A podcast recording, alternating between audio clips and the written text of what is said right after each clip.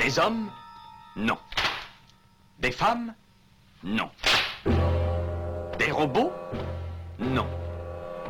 Des surhommes Implacables. Insaisissables. Invincibles. Insensibles. Aux ordres d'une super organisation criminelle.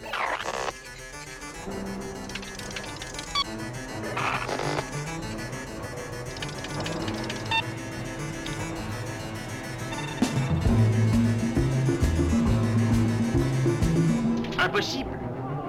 Rien n'est impossible pour... Culture prohibée. Bienvenue pour ce nouvel épisode de Culture Prohibée. Culture Prohibée, c'est l'émission hebdomadaire de la culture planète du Ciboulot, coproduite par Radiographie, Graphite.net et animée par l'équipe des films de la Gorgone, les films de la Gorgone.fr. Culture Prohibée, c'est aussi un profil Facebook et un podcast disponible sur différentes plateformes. Tous les détails sont sur le blog de l'émission culture-prohibée.blogspot.com. Si tu te pointes encore, tu peux être sûr que tu repars avec la bite dans un Tupperware.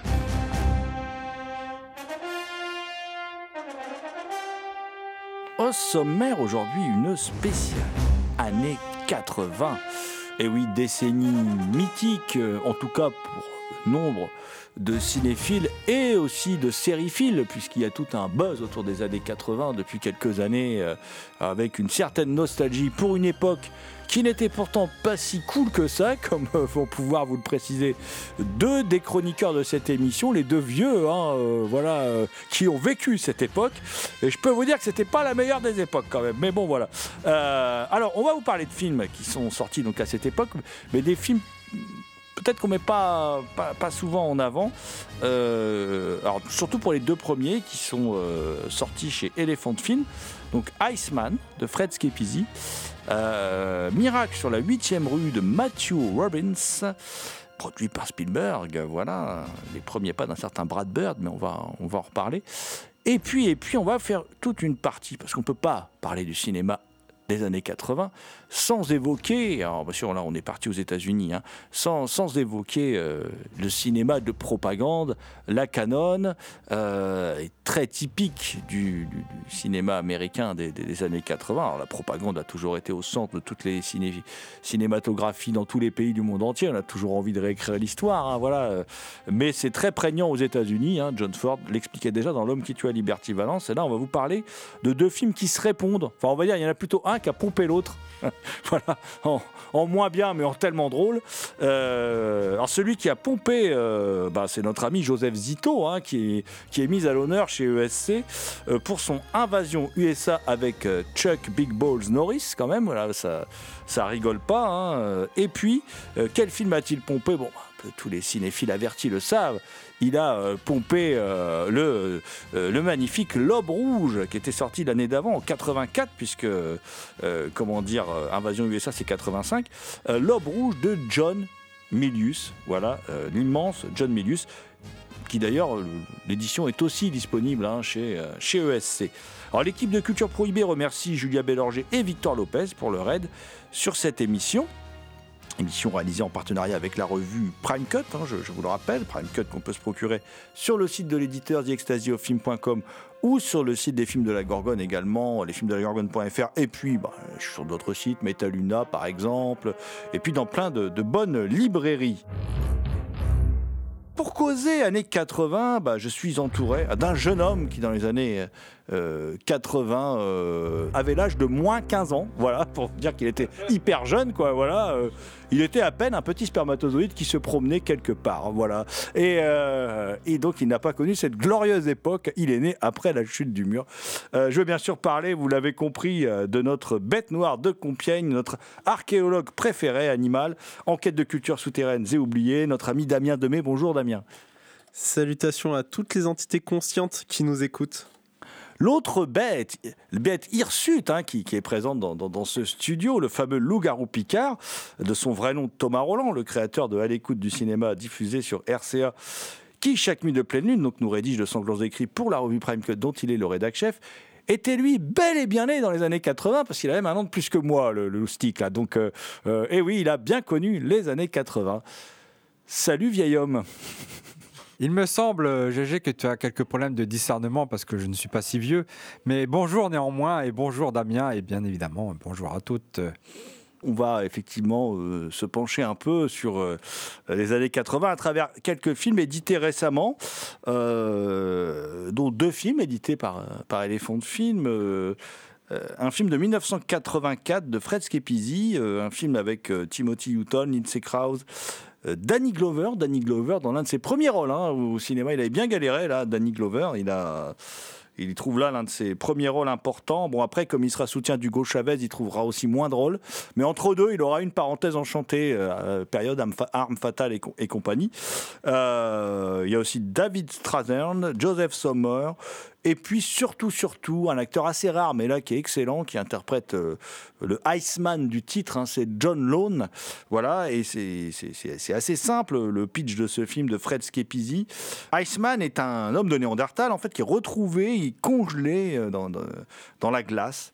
Il est ramené à la vie par une équipe de scientifiques euh, qui explorent l'Arctique, hein, qui a une base qui n'est pas l'équipe de The Thing de Carpenter, hein, voilà, et qui tente ensuite bah, d'utiliser découverte, euh, chacun pour son intérêt.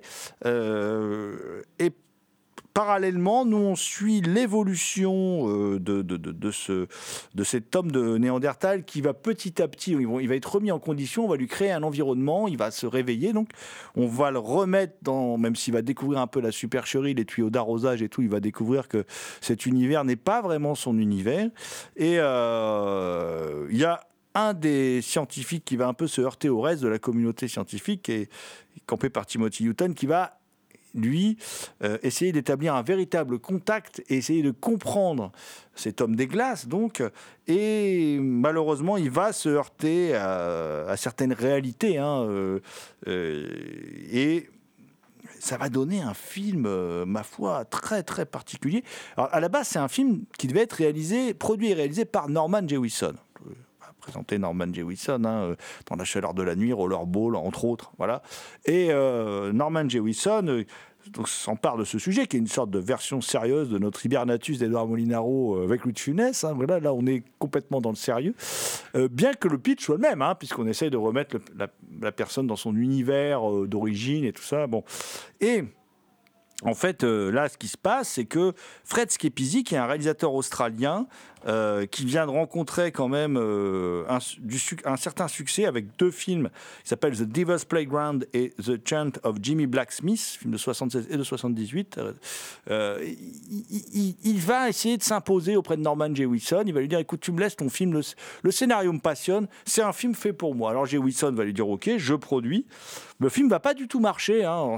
C'est pas que le film est mauvais, c'est que le film est vraiment très très particulier. Enfin, euh, Ellison, le fameux Harlan Ellison, l'auteur de science-fiction, euh, comme nous l'apprend dans les, dans les bonus euh, Jean-Pierre Dionnet, considérait, aimait ce film parce qu'il considérait que c'était un des rares vrais films de science-fiction.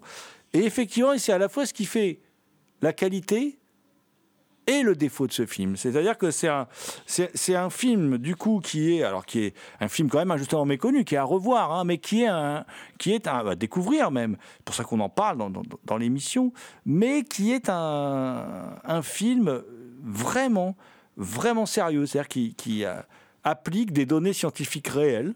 Euh, certaines même des pistes, euh, telles que par exemple la conservation du corps par l'ingestion de pollen, seront en fait des pistes retenues par la suite par des scientifiques qui vont valider la thèse qui est développée là dans le film. C'est assez étonnant. C'est pour dire que le film est très travaillé sur le point de vue de la véracité scientifique. Du coup, ça donne un film qui est réellement de la science-fiction, puisqu'effectivement, c'est impossible, enfin en tout cas on n'a jamais réussi à ramener à la vie euh, un homme des cavernes et à l'amener euh, à vivre avec nous, à cohabiter euh, avec nous. Cohabitation impossible d'ailleurs, ce, ce qui est un peu le message du film. Cohabitation impossible pour ce personnage en fait qui se heurte à, la réalité mercantile aussi de ces scientifiques, à leurs individualismes.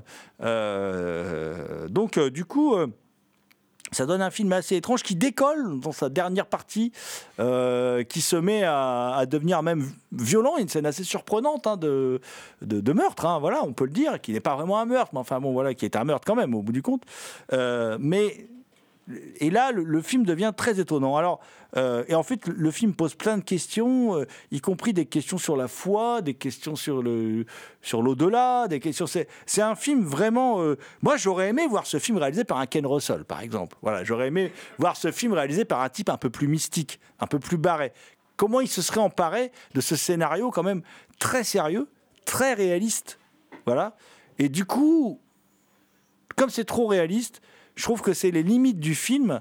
euh, et puis l'absence de personnages réellement attachants. En fait, le personnage attachant, c'est cet homme des cavernes qui lui est attachant. Grosse performance de John Lone, hein, l'acteur, il est, excellent. Voilà, il est méconnaissable d'ailleurs. Et franchement, c'est un film que je trouve euh, bancal, mais qui est un film dont par moment l'aspect euh, comment dire, scientifique confine presque à la poésie. C'est un peu étrange, en particulier euh, avec les apparitions de l'hélicoptère, en particulier lors du final. Et, et c'est pour ça que j'aurais aimé le voir réalisé par un réalisateur un peu plus mystique. Néanmoins, en l'état, pour moi, ça reste une curiosité. C'est quand même un film assez unique dans ce qu'il propose.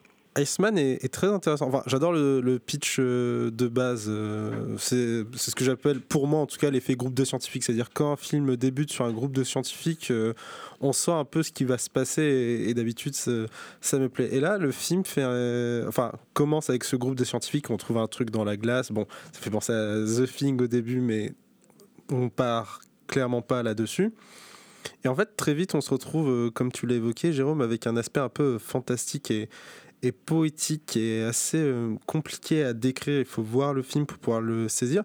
Mais c'est un film, euh, comme tu l'as précisé, qui est filmé au premier degré. On a plus quelqu'un qui veut faire un docu qu'un film, mais qui du coup ne peut pas, vu que son sujet de base, c'est euh, c'est de la, c'est de la science-fiction. D'ailleurs, quand tu parlais de pollen qui se conserve, sache que l'étude des pollens, c'est la palynologie. qui est utilisée pour euh, justement refaire des environnements, enfin comprendre les environnements euh, de l'époque. Alors l'histoire est, bancale sur euh, sur différents points. Euh, L'un des points, alors qui est très bien amené, mais qui en fait en réflexion est, je trouve un peu stupide, c'est notamment le moment où ils veulent réintroduire dans un environnement, parce qu'en fait du coup l'environnement euh, au départ, on nous, il y a juste la discussion où ils se mettent plus ou moins d'accord pour le faire. Le néandertalien se réveille dans un environnement avec une cascade. Un peu de, de pierre, euh, un- une grotte avec un effet euh, désertique. Et au bout d'un moment, on le voit chasser, on le voit vivre dedans. Et au bout d'un moment, il tombe sur un câble. Et en fait, quand il suit le câble, bah, on comprend euh, qu'il est en fait dans une sorte euh, d'enclos d'un zoo pour un ours ou pour autre chose. Et en fait, la caméra euh, dézoome et on se rend compte qu'il est en fait sous un dôme, bah, littéralement dans un zoo. Et en fait, c'est un effet assez bizarre parce que de base, l'homme pré- l'homme préhistorique comprend en fait euh, qu'il est dans un espace fermé qui n'est pas naturel, mais nous on le comprend euh, différemment au niveau de l'histoire vu qu'on ne nous a pas révélé euh, l'environnement. C'est le, enfin, je- vois ce qu'ils veulent faire, mais c'est le seul truc que je pourrais plus ou moins leur, reprocher. C'est compliqué de représenter un, un néandertalien et n'importe quel homme préhistorique parce que vu que toutes les connaissances tous les 10 ans évoluent extrêmement vite, les films deviennent extrêmement caduques euh, là-dessus. Par exemple, à l'époque où le film est fait, le néandertalien est encore considéré comme un ancêtre euh, de l'Homo sapiens, alors qu'aujourd'hui, il est considéré comme une espèce à part de, de l'Homo sapiens. Et euh, le film, comme on, on l'a évoqué, gagne une partie poétique, fantastique, avec l'esprit de foi et de croyance. Et c'est vraiment le moment où je trouve que le film est extrêmement intéressant parce que le scientifique suit, c'est un ethnologue, donc sa spécialité, c'est d'étudier les peuples et leurs croyances, euh, la façon dont ils fonctionnent en société. Et euh, à, un moment du film, justement, il se rapproche des peuples euh, arctiques qui y vivent pour essayer de comprendre un mot une croyance du personnage. Et à partir de ce moment-là, il comprend le personnage préhistorique, sa croyance, pourquoi il est arrivé ici. On passe d'un regard naturaliste à quelque chose de beaucoup plus poétique avec la, foi et, la croyance. Et en fait, non, le film revient... revient sur cette vision euh, très documentaire d'essayer de, de comprendre ce qui est intéressant parce qu'on voit finalement comment un ethnologue euh, fonctionne. C'est d'ailleurs quelque chose qui est amorcé dans le film. À un moment, on le voit regarder un documentaire expliquer euh, la résistance à, la douleur, un peu comme les documentaires Mondo Carnet, même si on n'a pas le son. Donc j'espère, enfin, ils peuvent le regarder, mais j'espère que c'est pas ça quand même. Et c'est vraiment intéressant parce qu'au final, lui, étant ethnologue, il a besoin de voir les gens parler et communiquer. Et c'est là où ça crée une tension avec les autres groupes de scientifiques qui sont généralement des chimistes et des biologiques. Où, euh, enfin, les biologistes, normalement, ils ont besoin quand même la nature vivante, mais n'ont pas besoin de que le néandertalien soit euh, en vie pour justement euh, l'étudier. Il y a cette tension justement entre tous les groupes de sciences et chacun leur point de vue et ce dont ils ont besoin pour faire avancer leur domaine. C'est un film intéressant. J'arriverai pas vraiment à, à le, à le situer, mais c'est justement un film qui du coup me laisse une émotion particulière et rien que pour ça, il en vaut la peine. Ça s'appelle Iceman, c'est un film de Fred Schepisi et c'est disponible chez Elephant Film.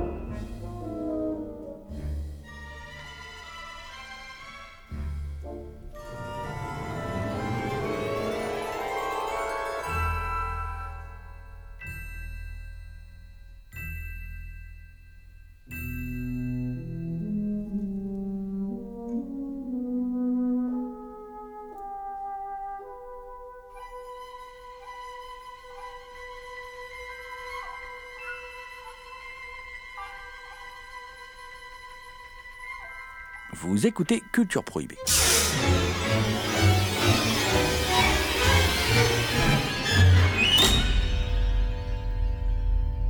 Elephant Film qui a sorti également Miracle sur la 8e rue. Euh, traduction un peu étrange, sans doute inspirée du miracle sur la 34e rue euh, euh, de la fin des, années 40, euh, film plutôt familial. Voilà, parce que le titre original c'est Batteries Not Included, un batterie non inclus, pile non inclus. Voilà, donc, et donc c'est un film de 1987, c'est Miracle sur la, sur la 8e rue, c'est un film de Matthew.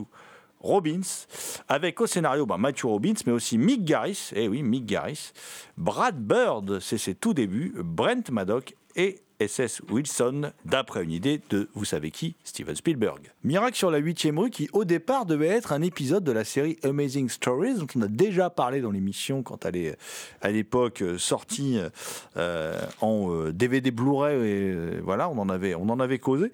Et. euh, Là, Elephant Film nous propose de voir ce, film, donc Miracle sur la 8e rue, qui nous raconte l'histoire d'une, euh, voilà, d'une des habitants d'un, immeuble qui est, alors il y a, y y a un promoteur véreux qui s'appelle Lacey, euh, et, et ce promoteur véreux, il veut raser le quartier, il veut y construire un complexe immobilier, drame de la gentrification déjà dans cette Amérique de 1987, cette Amérique de la, de la fin des, des années 80, de cette Amérique du libéralisme à tout craint, euh, cette Amérique des winners, cette Amérique euh, dont on va parler dans, dans- dans les, dans, dans- les films qui vont suivre juste après cette, euh, cette chronique de Miracle sur la 8e rue, parce que Miracle sur la 8e rue, c'est plutôt l'Amérique des parias, c'est plutôt l'Amérique des marginaux, c'est plutôt la- l'Amérique des losers. Alors Mi- Miracle sur la 8e rue, c'est donc ces habitants de, de ce vieil immeuble que l'on veut expulser, à qui on envoie des nervis afin de, de, de- de les, comment dire, de les effrayer pour qu'ils quittent l'immeuble. C'est c'est ce vieux café plein de souvenirs qui est au pied de l'immeuble, ce vieux bar euh, qui est toujours dans un état nickel et qui est conservé par ces, ces vieux propriétaires. Ce vieux couple qui est joué par Hume Cronin et Jessica euh, Tandy qui jouaient dans Cocoon, qui reprendront leur rôle aussi dans Cocoon le retour. Bon, ça c'est mieux que Cocoon hein, quand même. hein. C'est, c'est, je préfère ça à Cocoon. Euh, voilà, je trouve ça un peu mieux troussé, on va dire. L'histoire de ces personnes qui sont donc tous des parias, puisqu'il y a une, une latina euh, abandonnée par son mec qui musicien, qui part faire des tournées. Elle est toute seule, elle est enceinte, elle s'ennuie. Donc une femme seule, enceinte, un artiste qui n'arrive pas à vendre ses toiles, qui est un artiste un peu doux, rêveur, comme ça. Et ce couple de personnes âgées qui tient donc ce, euh, ce bar, ce, ce couple de personnes âgées avec mamie qui a complètement perdu la tête depuis qu'elle a perdu son fils qui est mort. Elle fait comme s'il était toujours vivant et comme s'il était toujours adolescent. Et d'ailleurs, dans le, Nervi qui vient, sans cesse les, menacer est un latino et elle ne cesse de l'appeler par le prénom de son fils mort, de vouloir lui offrir un café, de vouloir. Alors qu'à chaque fois qu'il vient, il casse tout dans la boutique, il bousille tout, tout ça, voilà. Et euh, c'est. Comment dire C'est. euh, Ce méchant promoteur euh, fait travailler John Panko, John Panko qui est toujours voilà les rôles de salaud, et il dirige, il dirige donc des nervis qui sont censés, censés tout détruire. Et puis un jour, ce, le nervi là, le, méchant garçon là, il vient tout péter dans le bistrot et là c'est la fin de tout. Ils sont tous euh, désemparés, hein, dé- dé- désemparés par ce, qui se passe, tous ces habitants. euh, dans ces habitants, il y a aussi par exemple un vieux boxeur déchu qui passe son temps à tout réparer, euh, mais qui a un peu perdu la boule, qui est un noir énorme, une masse musculaire énorme, voilà. Et tous ces gens-là sont, des losers comme ça dans, leur, dans leur appart, des, des gens, euh, des, gens des, des moins que rien dont on se dit, après tout, euh, on s'en fout d'eux, faut les dégager, il y a un complexe immobilier qui arrive. Et moi, c'est ça que j'aime bien chez Spielberg. Ce qui me paraissait gnangnan à l'époque, en fait, me paraît aujourd'hui vachement intéressant parce que c'est totalement, en fait, à contre-courant du discours qu'il y avait aux États-Unis à l'époque, c'est-à-dire de ce discours où il fallait être un winner, écraser son prochain, être le meilleur, être celui. D'ailleurs, Trump va se faire connaître en construisant des, grands, des grands complexes immobiliers. Trump qui est lui aussi vilipendé par Spielberg et par Joe Dante à travers le film Grem- Gremlins 2 où il y a carrément un, il y a carrément le personnage de Trump qui n'a pas le même nom évidemment mais qui est un, un mania de l'immobilier comme ça qui est qui est euh, complètement qui se fait défoncer par les Gremlins dans ce grand film anarchiste qui est Gremlins 2 alors Miracle sur la 8 rue n'est pas n'est pas du même niveau hein, mais donc tous ces gens menacés un jour ils vont recevoir le concours euh, l'aide euh, assez étonnante d'extraterrestres qui sous la forme de soucoupes volantes pas plus grandes qu'une tasse de café, quoi, des, des mini soucoupes volantes. Euh, un couple, en fait, on découvre que c'est un couple, hein, voilà, parce qu'à un moment, ils vont, il faut faire des mini, ils vont encore produire des plus petites soucoupes volantes, hein, voilà. C'est un couple qui vient comme ça, ces extraterrestres débarquent la nuit, on les remarque à peine, ils sont à peine plus gros qu'un gros insecte, quoi. Et, et en fait, ils, se, ils sont complètement déchargés et ils viennent se, se réparer en se branchant sur une prise. Et à partir de là, ils vont être reconnaissants parce que ça leur sauve la vie. Et donc, ils ont parce qu'ils ont un pouvoir magique, ces, petites capsules, qui parlent pas, qui disent rien, hein, qui, voilà, qui, qui sont mignonnes comme tout, là, mais qui, qui, qui disent rien. Voilà. Et, et ils ont le pouvoir de tout réparer. Et donc, ben, qu'est-ce qu'ils font? Ils réparent tout le bistrot en bas qui a été saccagé, alors que tout le monde s'apprêtait à quitter l'immeuble. Ils réparent tout. Le lendemain, tout le monde se lève, tout est réparé. Les mecs n'y comprennent plus rien.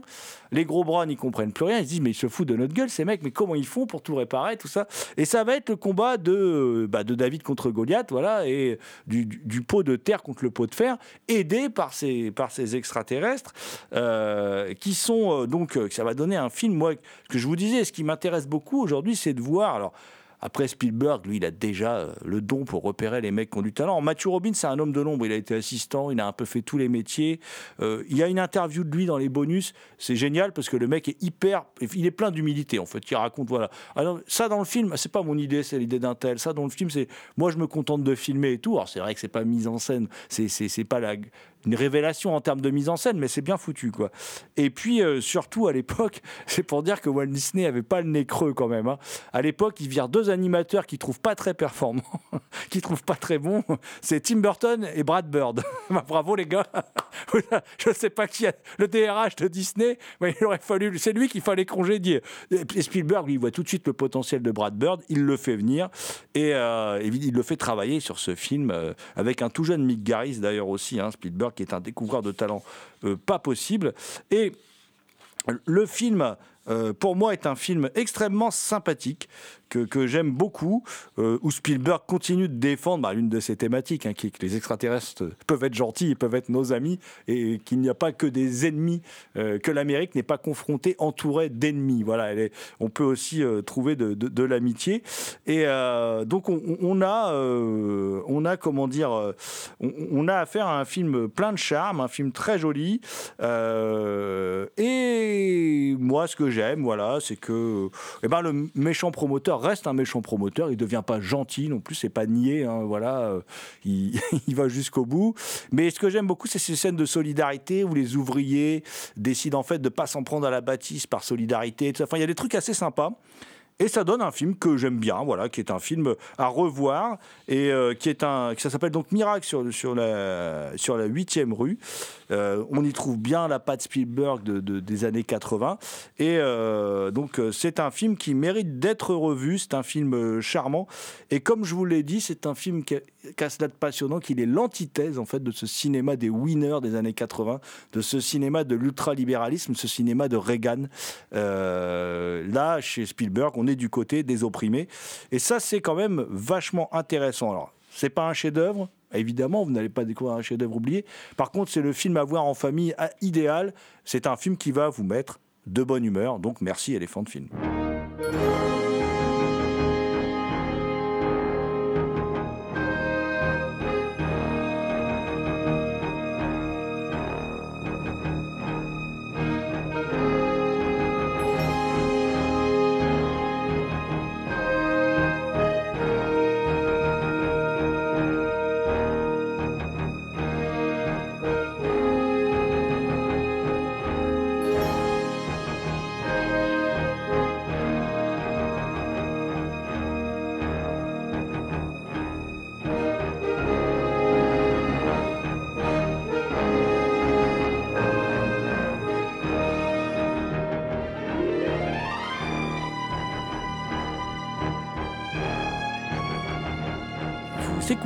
Culture Prohibée spéciale années 80.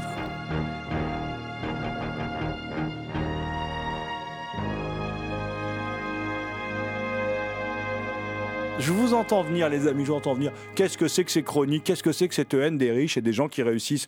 Bon sang de bois, mais oui, dis donc, oh, nous sommes incorrigibles. Mais ben, pour la peine, on va défendre un, un cinéaste, ami des réactionnaires, qu'on aime bien, nous, parce que euh, voilà, nous, on n'est pas, on n'est pas monolithique dans, notre émission. Et un cinéaste qu'on a souvent défendu d'ailleurs. Hein, si on parlait de John Milius, on va vous parler de cet autre pendant du, comment dire, du, euh, du cinéma américain des années 80, euh, qui est très clairement euh, le cinéma anti-rouge, hein, qui, était, est présent depuis les années 50 hein, aux États-Unis, hein, la menace communiste, la menace soviétique, et qui va atteindre quand même. Bon, qui va atteindre un certain summum dans les années 80, euh, avec des films quand même pas piqués des verres, en particulier euh, de par la, société de production euh, qui a produit évidemment des grands films subtils, hein, la Canon, hein, qui n'y allait pas par quatre chemins pour faire du cinéma de propagande hyper caricatural, voilà. Et euh, la Canon va nous, donner euh, un film qui s'appelle Invasion USA, mais cette Invasion USA n'aurait certainement, Thomas, jamais vu le jour sans l'œuvre d'un comment dire d'un- script doctor du Nouvel Hollywood, euh, du- d'un homme incroyablement talentueux qui a signé d'immenses films. je pense à Graffiti Party, par exemple, Le Lion et le Vent. Voilà, un certain puis Conan quand même, Conan le barbare, fabuleux, d'un certain John Milius qui en 84 Hein, juste après son Conan, juste avant L'adieu au roi, film, euh, excellent film méconnu, va euh, nous pondre avec son ami Kevin Reynolds hein, euh, un scénario complètement dingue où bah, les, salopards d'écolo vont prendre le pouvoir en RFA et ils vont, comment dire, faire que l'OTAN soit dissous hein, par le fait de la suppression des, des armes nucléaires. On est en 89. C'est dire que là, Milius, il n'avait pas été très, très, très, très, très, comment dire, très clairvoyant, puisqu'en 89, c'est plutôt le communisme qui se casse la gueule, quoi, voilà. Mais non, c'est grâce au film d'Emilius. Ah, peut-être, peut-être, allons savoir. Et donc, ce qui se passe, c'est que, bah, du coup, il y a la Troisième Guerre mondiale qui va éclater, euh, puisque Cuba euh, se met à envahir l'Amérique centrale, le Mexique rejoint le, bloc soviétique, et c'est alors que des adolescents qui vont prendre le nom un peu de, de l'équipe, de la mascotte aussi de leur lycée, qui vont se faire appeler les Wolverines, euh, vont organiser la résistance, mon cher Thomas. Ah Oui, comme toujours avec John Milius, hein, c'est du cinéma très subtil. Enfin, grâce à lui, nous avons évité l'invasion russe et aussi d'avoir Sandrine Rousseau à l'Élysée. Voilà. Euh, en fait, bon, c'est un peu caricatural de dire ça de l'Aube Rouge, qui est quand même qui propose aussi des caricatures. hein. A un moment, il y a, il y a des séquences dans la rue, dans la ville, où euh, à l'affiche des cinémas, il y a euh, Alexandre Nevsky. Ça dit que l'URSS à ce qui était à l'époque l'URSS, sont pas très avancés parce qu'ils regardent toujours Alexandre Nevsky dans les années 80. Donc ça veut dire qu'il n'y a pas vraiment d'autres productions cinématographiques là-bas. C'était un point d'humour de la part de Milius. C'est un point d'humour de la part de Milius ou alors euh, une petite pique à l'URSS pour dire que c'est un pays d'arriéré. Je, ne sais- L- je pense que les deux sont bons.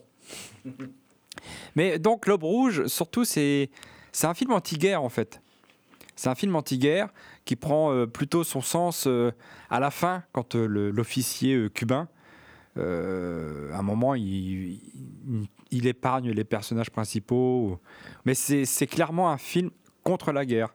Même si on peut y voir toujours un film de propagande un peu bourrin.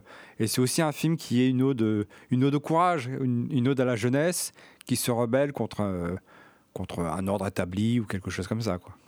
Je tiens à préciser, Thomas, et tu le sais, que j'aime vraiment beaucoup John Milius. Et j'aime bien L'Aube Rouge. Mais L'Aube Rouge est un, est un film, euh, quand même, dans sa filmographie, euh, honteux, c'est un peu fort, mais qui est quand même euh, un film euh, à part du reste de sa filmographie et qui résonne un peu aujourd'hui quand même de façon étrange, même si effectivement, comme tu le dis, le, final prouve quand même que John Milius est plus subtil qu'il n'y paraît. Mais il a quand même chaussé quelques gros sabots auparavant, durant tout le film. C'est un peu gênant parce qu'en fait, c'est un, c'est un, scénariste assez subtil, c'est un metteur en scène assez subtil, en fait, globalement. Donc c'est assez étonnant. C'est assez étonnant ce, ce, ce, ce film qui, qui fait, euh, avec la complicité de l'armée, puisqu'il y a, des, vraiment des, des, militaires américains qui ont collaboré au film, enfin, ça, a été fait, ça a été fait très sérieusement, euh, ça a été pensé très sérieusement. Moi, je pense qu'il y a des points d'humour, parce que John Milius est quelqu'un de très drôle, quand on lit ses entretiens et tout, on s'aperçoit que c'est quelqu'un qui a beaucoup d'humour et qui peut être très subtil, mais c'est quand même aussi euh, un film, moi je pense qu'il y a beaucoup d'idées développées dans ce film qui sont des idées qu'il partage à 200% et il fait volontairement pour moi un, film de propagande pour, contre, le, contre les communistes. hein. Euh, Je pense vraiment qu'il y, a, qu'il y a aussi de ça dans le film. Malgré l'amour que je porte à John Milius et à son cinéma, euh, faut aussi reconnaître les défauts de, de- certains de nos, certaines de nos idoles. Et là, je pense quand même que il se fourvoie quand même un petit peu. Heureusement, comme tu le dis. Après, c'est un, un formidable film d'action, hein, mais heureusement, comme tu le dis, que il se rattrape avec la, fin du film quand même. Je sais pas s'il se rattrape avec la fin de, de Rouge. Il nuance euh, son propos, mais il le nuance. C'est compliqué. Et la façon dont il bâtit son film rend la fin, euh, je trouve, compliquée avec euh, tout le reste. Euh, L'introduction est très agréable. En fait, on arrive par les nuages et au départ, on se dit, bon, bah, introduction assez simple. Et plus tard, enfin, un peu plus tard, au début du film, quand même, on se rend compte que c'est parce que les soldats russes et cubains et en partie mexicains sont parachutés d'Azone. Et on comprend en fait que ce qu'on voyait au début, c'était l'arrivée de, de la menace. Euh, et à partir de là, il y a un truc, il y a un système euh, que prend le film, c'est que il va être chapitré à travers les mois. C'est-à-dire que le mois de septembre, c'est l'arrivée, le mois d'octobre, c'est l'occupation qui se met en place au fur et à mesure, et ça permet à chaque fois d'aborder à la fois un thème et éventuellement une esthétique. Par exemple, en janvier, c'est le moment où tout est neigé et est enneigé. Du coup, on a, bah, on a un espace blanc avec euh, l'évocation du froid et aussi l'idée que le combat est un peu C'est un, c'est un film qui met en avant des scènes d'action et là où je suis mitigé par rapport à, la, nuance qu'il apporte à la guerre, c'est que pour moi, la nuance qu'il fait, il le fait, mais elle inclut pas les Russes. C'est-à-dire que dans les envahisseurs, on a les Cubains et les Russes. Les Cubains, pour eux, il faut s'allier avec le peuple en place si on veut réussir à, à diriger. Et les Russes, ils nous expliquent non, non, il faut forcément dominer. Tu as un autre moment, alors que je trouve ridicule, et je pense que c'est dans son idée un peu du russe cliché, qui est, euh, je crois qu'on doit être en février ou en mars. Et les méchants perdent depuis plusieurs mois face au Wolverine, la résistance, et ils décident de changer ça. Et pour changer ça, ils font appel à un stratège russe, et le stratège russe leur propose une stratégie innovante. C'est que, au lieu de les combattre quand ils attaquent, eh ben, ils vont aller chercher dans les montagnes pour essayer de les neutraliser. C'est le moment où le plan des méchants, ça, ça devient, c'est bien de trouver la base des gentils.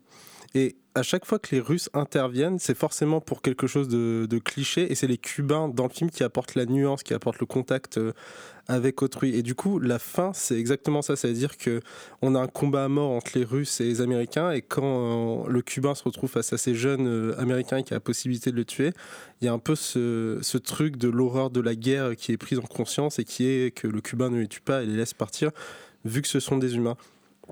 Et c'est pourtant un point qui est posé assez vite euh, dans le film, euh, enfin assez vite, un peu avant la fin, il y a la question de la torture du point de vue de la résistance qui se met en place, mais euh, assez vite dans le film, il y a la question de tuer autrui qui apparaît. Du coup, c'est assez mitigé parce que s'il veut faire de la nuance, je dirais, alors de mon point de vue, bien évidemment, contrairement au film, je trouve qu'il prend un peu mal. On va conclure un peu sur l'Aube Rouge en, disant quand même que c'est un. Bon, déjà, c'est une super musique de Basile Paul Doris, mais bon, ça, c'est un peu à chaque fois Basile Paul Doris, le regretté. Basile Paul Doris qui fait toujours des, des- musiques assez extraordinaires. Puis alors, surtout, là, quand c'est une musique comme ça, un peu chargée, un peu. Un peu, un peu exaltante comme ça. Alors là, il est, il, il- est très bon. Surtout aussi, je voulais dire, c'est quand même un casting de, dingue. Quoi. Voilà, il y a, y a- quand même euh, euh, allez, Charlie Chin, qui à l'époque quasiment rien tourné hein, euh, en, vedette. Il y a Patrick Swayze, qui n'est pas si connu que ça encore à l'époque. Euh, euh, D'ailleurs, il y a aussi Jennifer Grey. Jennifer Grey et Patrick Swayze, c'est le couple, bon, trois ans plus tard, de, de Dirty Dancing. Voilà. Il y a Léa Thompson. Et puis il y a bon, bah, des, des- seconds rôles du cinéma américain que j'aime beaucoup, que, que Milius aime beaucoup aussi, je ne les aurais pas pris. Harry Dean Stanton, Powers Booth aussi, qui super acteur, Powers Booth, voilà, très, très, très charismatique. Et, euh, mais, mais quand même, euh, vous n'avez pas parlé, il y a une scène avec des parachutes aussi qui est assez assez démentielle quand même. Pour moi, c'est la meilleure scène du film. Mais euh, bon, on va parler des, heures de l'aube rouge, mais je veux quand même te dire, Damien, que si tu trouves que l'aube rouge euh, est pas assez nuancé, moi, je vais, je vais te faire voir un film qui va t'amener droit dans la nuance, droit dans la subtilité. C'est Invasion USA de Joseph Zito, un film de 85. C'est la super production de la Canon. Qui aurait osé imaginer que cela puisse arriver ici, en Amérique? Une véritable armée de terroristes organisés, fanatisés. L'Amérique n'a pas été attaquée par des agresseurs étrangers depuis 200 ans, mon vieux. Leur cible, les États-Unis d'Amérique. Leur objectif, le contrôle du pays. Dans quelques heures, demain, l'Amérique aura changé de visage. Aujourd'hui, un seul obstacle se dresse contre leur projet. C'est fini pour toi.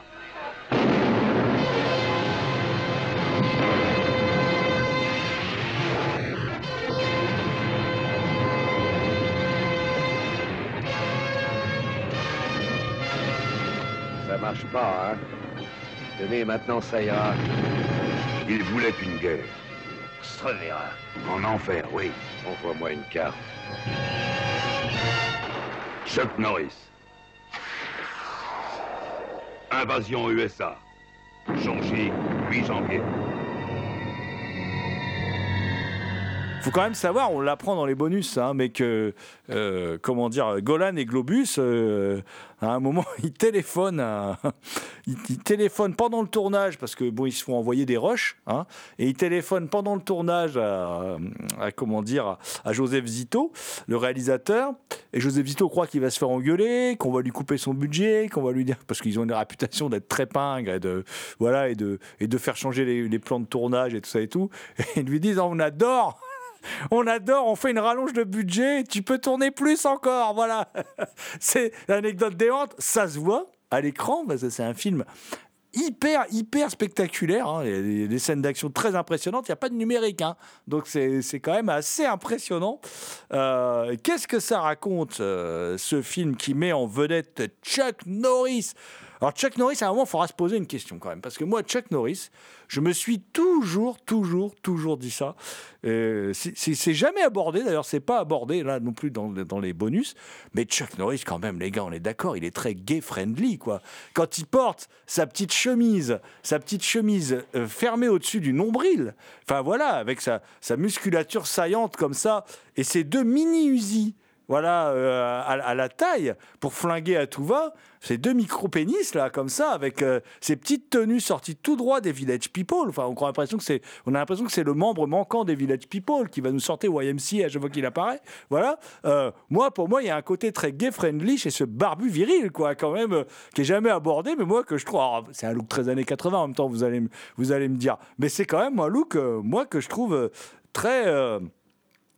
Pas très catholique, comme on dit dans la famille Norris, quand même. Hein Ah, Voilà. c'est quand Faudra voir ça avec Pascal Francex euh, pour le sujet. Eh ben, j'en parlerai bien avec lui parce qu'il il va bientôt sortir un, un nouveau volume, de, de- de volume 3 de, de Kemp, qui est arrivé dans ma boîte aux lettres aujourd'hui d'ailleurs. Voilà, je- le colis est arrivé aujourd'hui. Mais, alors scénario d'Aaron Norris, voilà. Alors scénario, c'est un grand mot quand même, mais l'histoire est assez simple. Voilà, on a Chuck Norris. Il faut savoir que c'est un énorme succès ce film. C'est un énorme succès. C'est le plus grand succès, je crois que c'est le plus grand succès vidéoclub de la MGM de tous les temps. Je crois que c'est le film le plus loué, l'une des cassettes les plus vendues. Et quand ils l'ont ressorti en DVD au début du DVD, ça a été l'un des DVD les plus vendus au monde. C'est étonnant, hein, quand même, c'est assez étonnant. Voilà, moi je trouve ça étonnant. Je ne peux pas en dire plus. Alors, c'est le film quand même de deux des répliques cultes de Chuck Norris. hein, euh, Chuck Norris, alors, on, en apprend d'autres hein, dans, dans- les bonus euh, avec les fameux Chuck Norris Facts. Il y en a un qui me fait beaucoup rire dans les bonus que je ne connaissais pas. C'est euh, Chuck Norris a eu une mauvaise note en latin depuis le latin est devenu langue morte. Et j'adore, je trouve ça excellent. Ça me fait mourir de rire, voilà. Et euh, Chuck Norris, qui est quand même, je pense, un type qui a plus d'humour qu'on veut bien le dire, parce que il a, il a su rigoler de son propre personnage, par exemple dans les Expandables, où il fait une apparition géniale. Pour moi, c'est c'est le meilleur moment de toute la saga des Expandables, où on le voit pas. Tous les héros sont assiégés par des, des dizaines et des dizaines de combattants. Et euh, pendant 30 secondes, on entend des gros bruits. Ils sortent et ils voient Chuck Norris habillé comme dans les années 80 avec ces deux flingues qui débarquent comme ça. Et tous les mecs sont morts. On sait pas comment il a fait. Et il a son sourire narquois au bord des lèvres. Le même sourire qu'il arbore un peu là. Parce que bon, là, là c'est quand même. oh, je vais vous raconter l'histoire quand même. Parce que c'est parce qu'il y a quand même. Bon. J'ai dit tout à l'heure, il n'y a pas de scénario. C'est vrai que le scénario, on a un peu du mal à le suivre. Il y a des trous dans l'histoire. Peut-être eu des trous au montage, je sais pas. Voilà. Mais je vous explique. En fait, Chuck Norris, c'est Matt Hunter. Matt Hunter, c'est un ex-agent de la CIA. Alors, on la lui fait pas. hein. Il vit, euh, il vit, comment dire, euh, il, vit à reculer hein, euh, dans les marais avec un pote indien et un tatou. C'est comme animal de compagnie, Chuck Norris a un tatou. Il attrape des crocodiles à main nue parce que quand même Chuck Norris pas se laisser emmerder par des crocodiles, quoi, quand même. Faut pas déconner non plus, quoi. hein. Donc, et voilà. Et puis un jour, il y a une armée de guérilleros communistes, évidemment. Communistes, saloperie communiste, comme on dit dans Papy fait, de la résistance, et qui est dirigée par un certain Mikhail Rostov, qui est interprété par contre par un acteur de série B génial, hein, Richard Lynch, qui est, qui, est, à moitié. On avait parlé de lui dans Meurtre sous contrôle, Démon, de Larry Cohen, qui est à moitié brûlé parce qu'il s'est lui-même immolé à l'époque où il prenait plein de drogues. Euh, Enfin voilà, un drôle de type, mais un acteur vraiment génial. Il est complètement habité. Là. De toute façon, il est toujours habité. Et, il fait, là, il fait un méchant, mais vraiment très, très, très méchant. Et euh, ce type dirige une armée de guérilleros, comme ça. Et euh, il débarque. Il débarque en Floride. Ils veulent provoquer la Troisième Guerre mondiale. Ils attaquent les États-Unis, mais ils n'ont pas de bol. En premier lieu, quand même, il, envoie des mecs tuer Matt Hunter, hein, parce que lui, il attaque les États-Unis avec des, milliers de gars, mais il a peur d'un type de Matt Hunter qui par le passé a déjà déjoué ses plans. D'ailleurs, il est très vénère. À chaque fois qu'il voit Matt Hunter à la télé qui se fout de sa gueule, euh, qui lui dit euh, je, je, je ferai pas le poids, je vais te défoncer. Et, à chaque fois, il pique des colères comme un enfant. Il pique des grosses colères. Il n'est pas content du tout. Il n'est pas content, Rostov. Voilà. Et, du coup, il perd un peu ses nerfs comme ça. Et puis, d'ailleurs, à la fin, il tombe dans un piège absolument grossier qu'un enfant de 4 ans aurait tout à fait compris. Il ne serait pas tombé dedans, mais lui, il tombe dedans. Voilà. Mais bon, n'est pas Chuck Norris qui veut. Voilà. Et donc, euh, Chuck Norris, c'est Matt Hunter. Et les méchants, bah, qu'est-ce qu'ils font? Ah, Non seulement ils tuent son copain indien, mais ils tuent son tatou. Faut jamais tuer les animaux de compagnie. Euh, des mecs qui vivent reculés. Enfin, on sait pas trop s'il tue son tatou, mais en tout cas, le tatou a pas l'air d'aller bien après l'attaque. Voilà. Alors, Chuck Norris, il est grave vénère. Et qu'est-ce qui se passe après ça? Eh ben, on a le méchant, Mikhail Rostov, sans aucune incidence sur la suite du scénario, qui va se pointe chez un mec, un gros revendeur de drogue, il le défonce. Il y a une fille qui est en train de se, se faire une, comment dire, une niflette. Il lui éclate la tronche sur la, sur la table. C'est absolument dégueu. C'est un effet gore vraiment dégueulasse. Il défenestre le gars. Tout cela sans aucune incidence sur la suite du scénario parce qu'il sera plus jamais question de drogue. Il n'y aura plus aucune scène en rapport avec cette scène-là. En tout cas, on sait qu'il est méchant. Il est très très méchant. Voilà. Et, et- puis après, eh ben, il décide d'attaquer les États-Unis, décide d'attaquer Miami, décide d'attaquer la Floride. Mais il n'a pas de bol parce qu'il y a Chuck Norris, Matt Hunter, et à chaque fois, oh, je sais pas, Miami, ça doit être grand comme un, comme un quartier résidentiel avec 10 maisons, parce qu'à chaque fois que les mecs arrivent, il y a Chuck Norris qui surgit et qui les défonce. Voilà. Je pense qu'Amiens, c'est plus grand. Ouais, je pense, hein, ouais, c'est, on est d'accord. C'est, Parce que je, j'ai jamais croisé Chuck Norris à Amiens. bah oui, et puis je pense que, bah tu vois, je pense que c'est, je pense que la ville de Miami est pas plus grande que ce studio, c'est pas possible. Alors les Américains sont en guerre, mais ils arrêtent pas d'aller quand même dans les supermarchés parce que c'est Noël hein, euh, aussi en même temps, ça tombe, voilà, donc ils arrêtent pas d'aller faire leurs courses pour autant. Il y a pas de couvre-feu, alors qu'ils sont attaqués de partout, bombardés et tout. Mais oui, mais oui, mais oui. Le rêve américain résiste à l'envahisseur communiste. Exactement. Et alors, y a Chuck Norris eh ben, qui est là et qui pète la gueule à, qui pète la gueule à tout le monde. Euh, bon, euh, évidemment, euh, c'est absolument incroyablement réactionnaire, mais immensément drôle. Et alors, je je résiste pas. Évidemment, je, je résiste pas quand même à raconter quand même certaines, euh, certaines scènes qui sont absolument euh, surréalistes. Euh, par exemple, euh, il y a des terroristes qui s'en prennent, donc je disais à l'instant, ils vont dans un centre commercial, ils défoncent tout le monde dans le centre commercial, et tout à coup, Chuck arrive avec son 4x4 dans le centre commercial, c'est bien connu, c'est plus pratique de rouler en 4x4. Et il les défonce tous. Après, il y a des mecs qui veulent... Oui, Thomas? C'est quand même plus rapide que de faire un épi. suis sûr. Après, il y a des mecs qui veulent faire sauter une église. La bombe saute pas. Et tout à coup, il y a tous les communistes devant l'église qui attendent, que la bombe saute. Et là, il y a Chuck Norris sur le toit de l'église avec la bombe dans la main, parce qu'on va quand même laisser les braves Américains. euh, allez, d'ailleurs, il y a un couvre-feu, en fait. hein. Je me rappelle qu'à un moment, ils disent qu'il y a un couvre-feu au moment de cette scène-là. Euh, et prendre la bombe, et là, il leur jette dessus, et là, elle explose. Mais alors, le plus fort, c'est quand même le communiste est très méchant. On sait qu'il mange les enfants, le communiste, parce que ça, c'est c'est très connu. Voilà. Et là, à un moment, il s'en prend à un quart d'enfant euh, et il met, un, il met une bombe. Mais qu'est-ce que fait Chuck? Mais qu'est-ce qu'il fait Chuck? Eh ben, il roule à côté du char, du, du car scolaire. Il récupère tranquillou euh, la bombe, voilà. Et il va jusqu'à la voiture des terroristes et il les regarde et il leur dit Je crois que t'as oublié un truc, mec. Et il fout la bombe dans la voiture. C'est juste phénoménalement énorme. Voilà, c'est juste extraordinaire. Et à la fin, avec son énorme biroute, c'est-à-dire un lance-roquette, il défonce le méchant. Voilà, on peut raconter la fin, on s'en doute de comment ça va finir. Et, ça donne un film complètement porte-nawak, avec un moment quand même, il cherche le russe, il torture des mecs. Et moi, ce que j'adore, alors c'est là qu'il sort ces deux, ces deux fameuses répliques. Tu vas repartir avec tes, couilles. Non, tu vas repartir avec ta bite dans un Tupperware. Et euh, toi, tu commences à me baver sur les rouleaux. Et toi, tu commences à me baver sur les rouleaux. Tout ça, c'est dans le même, euh, c'est dans la, même scène. Sauf que le mec lui répond pas. En fait, il se barre avant que le mec lui réponde. Mais c'est pas grave, il le trouve quand même à chaque fois. De toute façon, il n'avait pas besoin de la vie du gars. En fin de compte, voilà. Et, le, et le, tout le film est comme ça. C'est-à-dire totalement insensé. Plutôt bien troussé parce que Zito, c'est un bon metteur en scène dans le sens euh, formaliste. Évidemment, c'est pas, c'est pas, c'est pas Scorsese, on est d'accord. Mais c'est un bon metteur en scène dans le sens où il sait exploiter euh, ce qu'il a sous la main. Il le fait bien, voilà. Donc le film est plutôt bien troussé. Mais alors, c'est quand même extraordinaire de produire des films comme ça. Euh, sincèrement, souvent on entend dire Oh, ça, on pourrait plus faire des films comme ça aujourd'hui. J'ai envie de dire, c'est peut-être pas plus mal, mais, mais on se fendait bien la gueule quand même.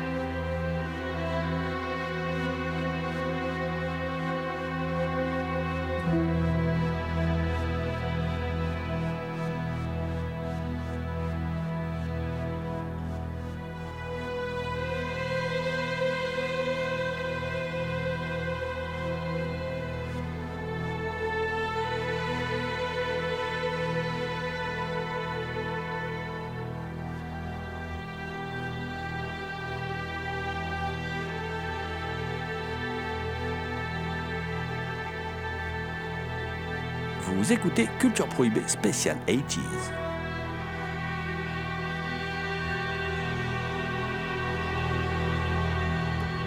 En même temps, tu disais que c'est étonnant que ce soit le plus grand succès de Vidéoclub, etc. Mais t'as vu la gueule du Parti communiste aussi maintenant? Je veux dire, Ça m'étonne pas, quoi. Alors moi, j'ai une question existentielle. Est-ce que Matt a un lien de, parent- a un lien de parenté avec Rick? Alors, je me suis posé, po- po- po- posé cette question, mais comme il dit jamais ça marche pour moi, je pense pas. Voilà, parce que voilà. Alors pour un mec qui regarde pas les séries télé, tu as des références télévisuelles plutôt douteuses, mon cher Thomas, pour quelqu'un qui conchit les séries télé. Voilà. Des années 80 Les- ouais, voilà, bah oui, oui, mais bon, euh, ça marche pour moi. Voilà, disait Rick Hunter, vous l'avez compris. Et puis euh, bah là, c'est Matt Hunter, Matt le chasseur. Où vont-ils chercher tout ça quand même? Euh, Mon cher Damien, alors toi qui n'étais pas né à cette période, quel regard tu portes sur ce film quand même qui est un chef-d'œuvre du porte-nawak et du cinéma propagandiste de la canon Eh ben, c'est un nanar remarquable, hein. une véritable compilation de trucs fous et, insensés. C'est à ça qu'au final se, résume le film. Tu l'as dit à la fin, il tue le méchant avec un bazooka, mais ce qu'il faut comprendre, c'est que la baston finale, c'est le méchant qui a un bazooka, Chuck Norris qui a un bazooka, et c'est un combat dans un bureau. C'est-à-dire que dans la logique même, on sait que si vous tirez avec un bazooka dans un bureau, toutes les personnes dans le bureau meurent. Mais là, non, non, c'est le combat final. Ils n'avaient pas des épées, du coup, ils ont pris euh, des bazookas. Le tatou, c'est pareil. Alors, je me trompe peut-être, mais le tatou, il survit à l'attaque de la maison. Mais c'est juste qu'après, on en a. On n'a plus rien à faire parce que je vois mal Chuck Norris se balader dans Miami avec son tatou un peu partout. Euh, pareil, quand ils attaquent sa maison, sa maison est totalement détruite, mais avant de partir, ils il l'enflamme quand même, ce qui est, ce qui, ce qui sert à rien. Enfin, pour si, la, pour mais la si. symbolique, oui, mais Mais si, alors ah, si, si, c'est pour son copain indien. Son copain indien, qui c'est un enterrement indien, il le brûle. Voilà. Moi, moi, je pense que c'est ça. Après, je cherche peut-être trop. Après, j'essaye peut-être trop de rationaliser ce, ce film un peu surréaliste. En général, Voilà. les Indiens, ils brûlaient pas. hein, C'est les Vikings. hein. Oui, mais d'accord, mais peut-être chez les Norris, on brûle les Indiens. peut-être qu'à Miami, ils brûlent les Indiens. Voilà, voilà. Ouais. Ouais. peut-être. Ouais. Ah non, je la garderai pas celle-là. Mais le- moi, je sais pour le tatou. C'est Rick qui le garde. Ah, peut-être.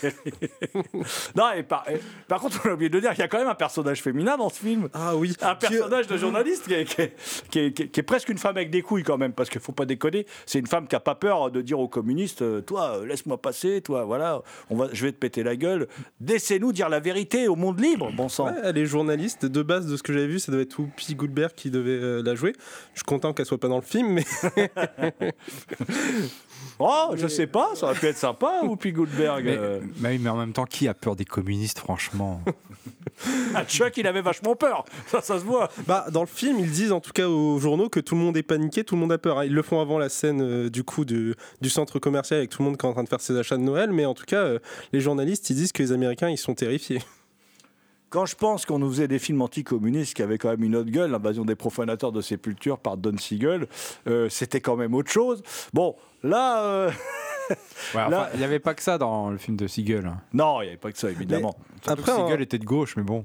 Après, Oui. en, en dernier détail, euh, euh, je reviendrai un peu sur le traumatisme euh, du coup du méchant communiste qu'il faut comprendre parce que de base, Chuck Norris, on va le rechercher pour le combattre et tout. Chuck Norris est mécontent parce qu'il dit que la dernière fois ils auraient dû le laisser le tuer. Et en fait, on a le, le communiste qui est traumatisé par la rencontre avec Chuck Norris. La rencontre, c'est quand même lui qui a un bazooka pour tirer sur une maison où il y a des gens qui font la fête. Chuck Norris arrive le désarme et lui donne un coup de genou dans la tête. Et à ce moment-là, on voit le communiste qui est sur son lit, qui se réveille en mode Je viens de me rappeler de pourquoi je le détestais. Il le déteste pour un coup de genou dans la tête. hein. Ah bah attends, Eh, mais c'est coup- c'est quand même un coup de genou. Ah, c'est pas parce que bon, on se moque de Chuck Norris, enfin on se moque du film, mais bon déjà c'est quand même. Il faut voir ce film parce que c'est représentatif d'un cinéma quand même qui a complètement disparu, qui est, que je vous disais tout à l'heure peut-être à bon escient d'ailleurs. Mais enfin il faut voir ça quand même, c'est quand même assez extraordinaire. C'est-à-dire qu'on part de l'Aube Rouge, on arrive sur Invasion USA, c'est quand même assez incroyable euh, parce que Invasion USA aurait sans doute jamais vu une jour sans l'Aube Rouge. L'idée l'idée est complètement repompée à l'Aube Rouge sans la là pour le coup je- sans la subtilité. Et oui désolé Damien de- du film de Milius. mais bon, ça, ça fait étrange hein, de dire ça, hein, mais, Ah, mais, subtilité. mais- mais voilà. Alors après, Chuck Norris reste par contre euh, un, un formidable champion d'arts martiaux, réellement. C'est-à-dire qu'il a été, euh, je sais plus, je crois cinq ou six fois champion du monde dans la catégorie la plus violente, hein, qui serait un peu l'équivalent du MMA aujourd'hui. Donc c'est lui, compagnie d'assurance? euh, Ouais, c'est ça. Ouais, c'est pas un rigolo, hein, quand même, Chuck Norris. D'ailleurs, Bruce Lee, quand il le prend dans La Fureur du Dragon, c'est parce que c'est un des rares occidentaux qui respecte en fait en tant que en tant que combattant et pratiquant des arts martiaux. C'est vraiment pas un petit joueur sur ce coup-là. Et puis Chuck Norris a aussi un parce que ceci explique cela comme il y a un trauma dans la famille Norris, c'est-à-dire qu'il y, a euh, une famille de cascadeurs et tout ça, voilà. Et il a un frère qui meurt au Vietnam. Donc ça, ça, ça, ça, fait que Chuck Norris, euh, ben, évidemment, lui, il va construire un autre scénario. C'est sa thérapie un peu tout ça, quoi. Voilà. Et euh, il va devenir le héros américain euh, qui va refaire aussi la guerre du Vietnam avec les portées disparues, dont un réalisé par Joseph Zito. Hein, voilà, avec le, rôle de Braddock, hein, est une sorte d'ersatz de, de Rambo, quoi. Même si, même si, je crois que le porté disparu est tourné avant Rambo 2. Hein, donc, plutôt Rambo 2 qui a, qui a piqué l'idée, je crois, euh, à Portée disparue. Euh, Portée disparue qui est l'un des rares exemples. Euh, en fait, ils avaient tourné le premier, ils ont tourné le deuxième et ils ont sorti le deuxième avant le premier. Euh, c'est un des rares exemples voilà, de, de, choix un peu étranges comme ça, parce qu'ils trouvaient que le deuxième était meilleur que le premier, en fait, et plus efficace, donc ils ont sorti le, le, deuxième. Mais Chuck Norris, voilà, c'est une icône. C'est une icône réactionnaire, donc il va, il va faire perdurait son personnage dans Walker Texas Ranger, hein, euh, série qui a oh là là fait la joie de beaucoup de retraités euh, les dimanches après-midi sur TF1. voilà, qui est quand même. Par contre là pour le coup c'est de la mauvaise télé. Hein, c'est mou du genou, c'est c'est voilà. Et Chuck Norris il est un peu ridicule euh, quand même dans cette série et, et, il ferait presque passer Steven Seagal pour un bon acteur parfois quand même c'est dire. Donc voilà. alors que quand même il y a une certaine dose de second degré que moi que j'aime bien chez Chuck Norris. Je le déteste pas comme acteur. Et il a même fait certains films que je trouve sympas. Mais voilà, c'est quand même l'invasion USA, c'est quand même pour moi euh, le summum du, du cinéma. Delta Force et tout, pas mal non plus. Hein. Mais, là, mais, là, ça se passe sur le sol américain, donc c'est un peu différent. C'est quand même un peu le summum de ce que peut être le cinéma de propagande caricaturale des, années Reagan euh, aux États-Unis. Ce qui est intéressant avec euh, justement Invasion USA et L'Aube Rouge, c'est que, enfin, moi, de la façon dont on m'a toujours représenté les années 80, bon, 60, guerre froide, c'est tout ce qui est peur atomique, guerre nucléaire. Et ces deux films qui ont un point de vue intéressant, je trouve, qui est l'invasion directement sur le territoire, pas de manière euh, sous-jacente comme euh, ça pouvait être durant la chasse aux sorcières Hollywood, mais vraiment de manière physique, c'est-à-dire euh, le territoire américain qui est touché directement par la guerre. Et je trouve ce, bah, cette vision-là intéressante. En débit du fait qu'Invasion USA, euh, voilà. bah, c'est une vision plus réaliste. On le voit aujourd'hui avec ce qui se passe en Ukraine. Je veux dire, euh, tout le monde a la bombe, mais pour l'instant, euh, je croise les doigts, je touche du bois, personne s'envoie de bombe. On, fait la guerre sur le terrain encore. Voilà, on veut conquérir des territoires. Tu vois, pour les Américains, c'est ultra intéressant parce que dans l'Aube Rouge, justement, au moment où ils disent que les Européens n'interviennent pas, ils disent oui, c'est parce qu'ils ont eu suffisamment de guerres sur leur territoire. Et en fait, ils ne considèrent pas la première et la deuxième guerre mondiale, certes euh, bah, ils y ont participé, les Américains, mais en fait, ça n'a pas touché directement leur territoire. Et c'est ça qui est intéressant. C'est comme si, euh, bah, je sais pas, dans 10 ans, tu avais des films qui parlaient de la peur de l'invasion de la Russie à cause de ce qui s'était passé en Ukraine et non directement sur le territoire. C'est pour ça que John Milius, euh, en 2010, du coup, il fait le scénario du jeu Homefront, qui reprend l'idée de la Corée du Nord communiste qui envahit de nouveau les États-Unis. On retrouve ce qu'il avait déjà fait dans l'Aube Rouge, c'est-à-dire la résistance américaine sur le territoire même américain. Eh oui, de milieu, c'est un peu des obsessions, on va dire. Voilà. Euh, je termine en vous rappelant que Invasion USA, euh, tout comme l'Aube Rouge d'ailleurs, euh, est disponible chez ESC. donc deux films pour parfaire votre culture sur la géopolitique des années 80 que nous vous conseillons vivement.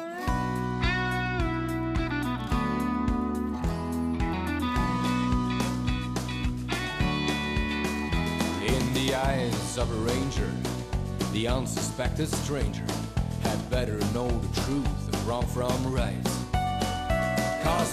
C'était Culture Prohibée, une émission réalisée en partenariat avec les films de la Gorgone et la revue Prime Cut.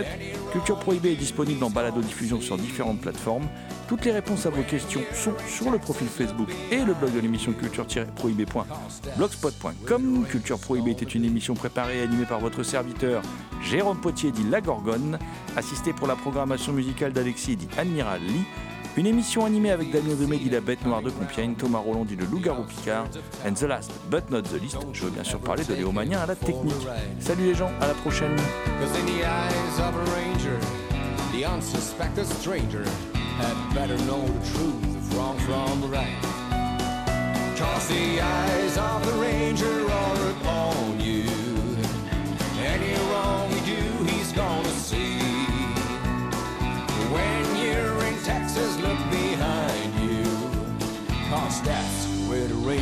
Gonna be.